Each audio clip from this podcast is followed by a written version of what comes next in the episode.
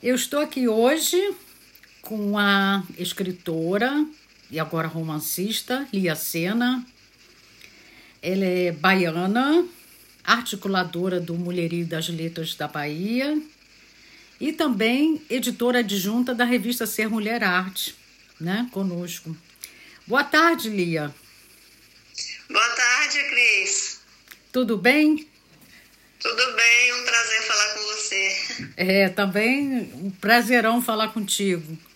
Bom, hoje nós vamos é, começar a nossa entrevista, a segunda entrevista da Pode Papo. E eu queria que você começasse a falar. Claro que a gente já pode ler alguma coisa na sua biografia, mas mesmo assim, eu queria que você falasse um pouco de quando você começou a escrever. Quando você se lembra que começou a, a ter interesse pela escrita?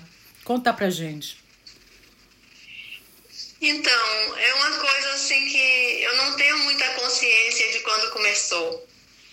É, eu lembro bem que é uma coisa bem da infância mesmo, sabe? Certo. Eu lembro de escrever alguns poemas, óbvio que coisa bem simples, né? Bem de principiante mesmo. Eu escrevi alguns poeminhas para colega de escola. É, eu gostava muito de ler. É, um vício de leitura que começou pelos quadrinhos e depois eu comecei a ler tudo que aparecia à minha frente. Então, desde sempre, a partir do momento que eu fui alfabetizada, eu tinha esse prazer de escrever, né? Você... E de escrever, é, assim, coisas que estavam, de certa forma, já relacionadas a, a um tipo de literatura bem simplória, né? Certo. Mas que já eram poetas. Ah, você fazia caderno de poesia? Não necessariamente caderno de poesia, mas em meus cadernos eu sempre tinha algumas coisinhas escritas, entendeu? Que algumas pessoas de vez em quando descobriam, eu ficava com vergonha. Sempre que eu dava algum poeminha para alguém ler, eu dizia assim: ó, só leia quando estiver longe de mim. Eu tinha muita vergonha. Ai, e quando você publicou o primeiro livro, que foi de poemas, né? Qual foi a sensação que você teve? Foi uma coisa bem nova para mim, né? Porque eu escrevia espontaneamente, ia deixando guardado nas gavetas, espalhado pela casa, até que o meu atual marido, né, mostrou para uns amigos que eram jornalistas e poetas também, algumas coisas que eu escrevia e um deles falou assim: "Poxa, ela escreve, ela escreve muito". então a, a, a, eu não tinha como essa consciência de me ver como escritora, entendeu? Entendi. Então, a partir desse momento, eles começaram a articular a publicação, a edição do meu livro. Meu marido tinha um pequeno jornal e, e tinha uma pequena editora também. Então, meu primeiro livro foi editado por, pela Inter Bahia, que era a editora dele. Ele providenciou tudo e foi como um presente para mim. Então, de repente, eu me vi escritora numa festa de lançamento que foi feita assim com, com pompa, com muitos é, convidados, assim, até bem conhecidos da literatura em Feira de Santana. Então, foi tudo muito novo para mim. E o interessante é que você começou a ter leitores. Eu acho que isso também faz uma, uma diferença, né? Muito grande para quem sim, está começando, é. né? Com certeza. A partir daí eu comecei a ter essa consciência e naquela época não tinha essa coisa ainda, né? De. Porque o meu primeiro livro saiu em 1988. Certo. Faz bastante. Então, é, não tinha essa facilidade que a gente tem hoje de, de angariar leitores através das redes sociais, né? Exatamente. Muito, eu lembro, né? eu lembro. Difícil. E do primeiro para o segundo livro teve um, um intervalo maior, não foi isso? Muito tempo, é, porque, assim, é, eu, eu nunca parei de escrever, né? Um concurso do SESI, aí todos os meus poemas foram aprovados, é, mas, assim, eu passei por um, um longo período vida que eu me dediquei a criar meus filhos. Eu, eu nunca gostei de, de terceirizar isso, entendeu? Certo. Então eu me dediquei muito a isso. Além do, do, né, da profissão, dos outros trabalhos que eu fazia. Então a literatura ficou um pouco assim, adormecida. No caso, não a literatura, mas divulgação dela, essa preocupação em publicar, em angariar leitores, ficou um pouco adormecida. Certo. Aí, de, aí depois que você voltou, também não parou mais, né? É, a partir de 2013, assim, eu lancei um segundo livro, que foi um livro assim que eu nem me preocupei em procurar editora, eu tava com muito, eu passei por um momento assim muito crucial da minha vida. É um daqueles momentos que você ou entra em depressão, ou então você diz, eu vou fazer algo bem assim grandioso que me estimule, que mobilize a minha vida, né? Então eu escolhi fazer, eu escolhi publicar um livro divulgar. E eu tive muita sorte de que é, o pessoal de Feira de Santana me abraçou muito. É, os sites de, de cultura da cidade, os eventos, todos me convidavam. Teve uma boa resposta, né? É, dei muitas entrevistas. Então, a partir desse segundo livro, eu comecei a ser muito conhecida. E aí comecei a produzir também saraus, Muitos amigos que faziam música me convidavam para participar dos shows, fazer interferência poética. E você, assim, passou a acreditar mais na sua própria, no seu próprio talento, né? Isso é importante. Sim, inclusive é, passei a dar um. o que eu costumo chamar de um tratamento de choque na minha timidez, né? Certo. Porque eu vivo sempre esse paralelo de gostar muito, de ser muito introspectiva, de ficar muito escondidinha, de gostar muito da minha casa. E, por outro lado, a literatura me chama para essa exposição. Eu conheço isso, bem isso. então, eu participava de um show, às vezes, sabe, às vezes me chamavam para participar de um show assim numa cafeteria enorme, muito elegante, eu dizia, mas essas pessoas não vão prestar atenção em poesia. E aí, no meio do show, entre as músicas, eu declamava um poema e todo mundo parava e escutava, eu achava aquilo, sabe, absurdo, é, é um absurdo de surpresa para mim. Um ab... E gratificante também, né? Com certeza. Mas, assim, era realmente um tratamento de choque para minha timidez, porque eu ficava vermelha, ficava nervosa, mas eu ia lá e fazia. Eu conheço isso. E me diga uma coisa, você é, que se dedicava muito à poesia e gostava naturalmente de ler poemas e tal, e dos, sarau, é, dos saraus, é, como é que foi essa passagem da Lia poeta para a Lia romancista? Conta pra gente. A Lia Poeta para a Lia Romancista foi um longo lapso, né? um longo percurso, porque eu publiquei quatro livros de poesia, né? Uhum. É, em dois, é, teve esse primeiro em 88, depois em 2013, 2014, 2017 eu entrei no Mulherio das Letras e já passei a articular o Mulherio Baiano, a gente fez uma antologia que eu ajudei a organizar. É, 2018 eu publiquei um livro que assim me, me, me, satisfez plenamente como poeta. É um livro que assim eu acho que me representa como poeta, que foi o de Foro Íntimo, que eu fiz pela Penalux. É lindíssimo o seu livro. Eu... É, então a partir daí. Te interromper. Diga. É, a partir disso, também participei de, de, no mesmo ano, né? Venci o, um prêmio de poesia, o prêmio terceiro prêmio Sozinho Gênesis Costa de poesia com o livro Na Veia da Palavra. Que ainda não saiu por problemas da, né? Vai sair pela Editos, mas teve problemas com a gráfica e com todos esses problemas que envolveram o país, né? Problemas políticos, a pandemia agora, então o livro não saiu ainda. Mas, assim, é um outro registro de que a minha carreira como poeta amadureceu bastante. Né? Bastante. Né? E a sua Então, de... eu comecei a me arriscar uhum. Em alguns pontos, algumas crônicas, eventualmente. E as pessoas acolheram bem, gostaram e eu tinha essa ideia de um dia escrever um romance, mas pensava que era brincadeirinha da minha cabeça, nunca levei muito a sério, né? E aí, no início desse ano, eu comecei, é, misturou com o trabalho da, da revista, que a gente vai falar depois, né? Da Ser Mulher Arte. Claro.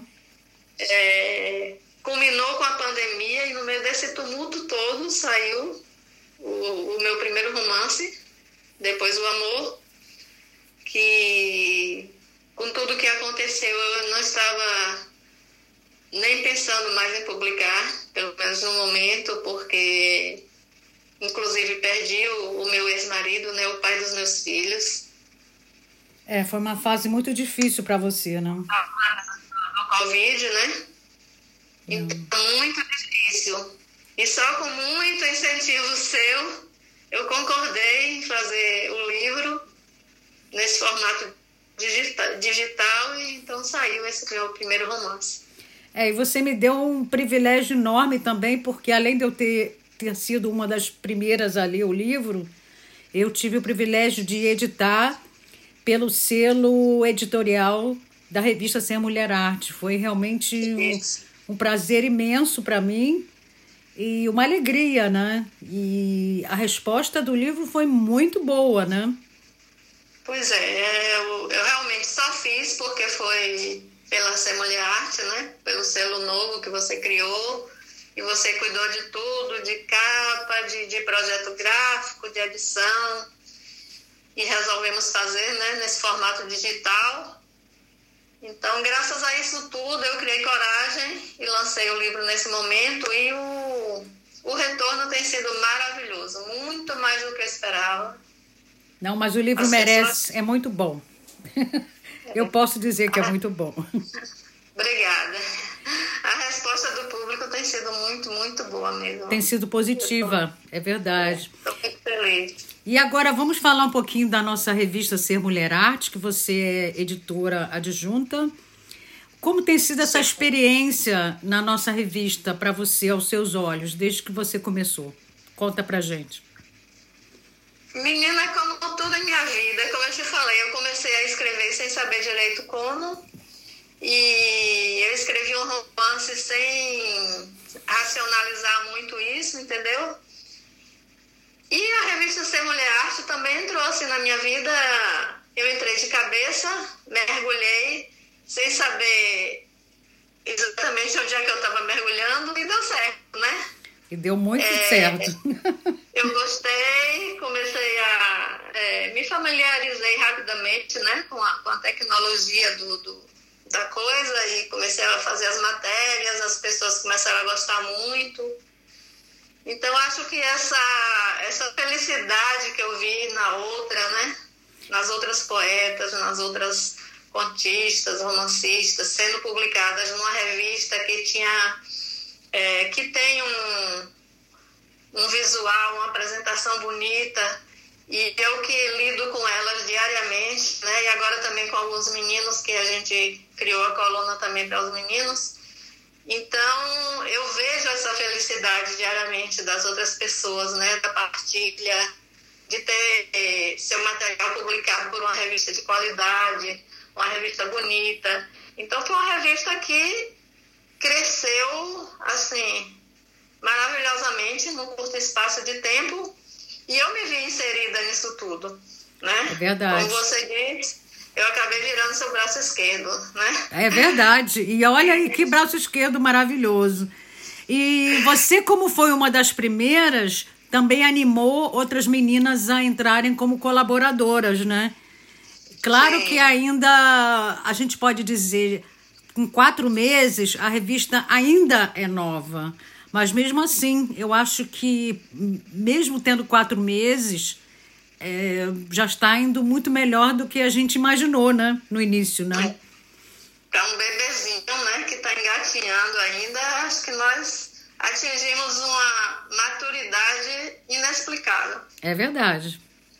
Mas isso graças à, à, dedicação, né? Ao trabalho bonito que a gente tenta fazer. É verdade. Você na, na parte gráfica aí, né? Como web designer fazendo um trabalho bonito, eu procurando fazer um trabalho bonito na, as publicações, assim como as colaboradoras também, né? É, temos as colunistas também que estão colaborando, que estão ajudando. Colunas, é, colunas maravilhosas, né? Com várias escritoras né, de, de muito talento. É verdade. Então, tudo isso, tudo isso soma, né? É muito bom. Com certeza. É um coletivo de mulheres que, que se tudo der certo, vai continuar crescendo. Esperamos assim, né? É, fora que tem o, o, né, o contexto todo social, político envolvido aí, que é o de dar cada vez mais visibilidade às mulheres e, e a todas as mulheres, né? Exatamente, nós, exatamente. Sem preconceitos. Nós não escolhemos as mulheres a serem publicadas, nós queremos que sejam as mais diversas, né? Exatamente. E o que a gente vê também de bonito na revista é que as escritoras que se podem considerar já famosas, né, entre aspas, elas não se privam de, de publicar na revista, porque nós também publicamos iniciantes, muitas que nem nunca publicaram um livro, né? Isso, exatamente. Até na nossa própria antologia a gente vê isso.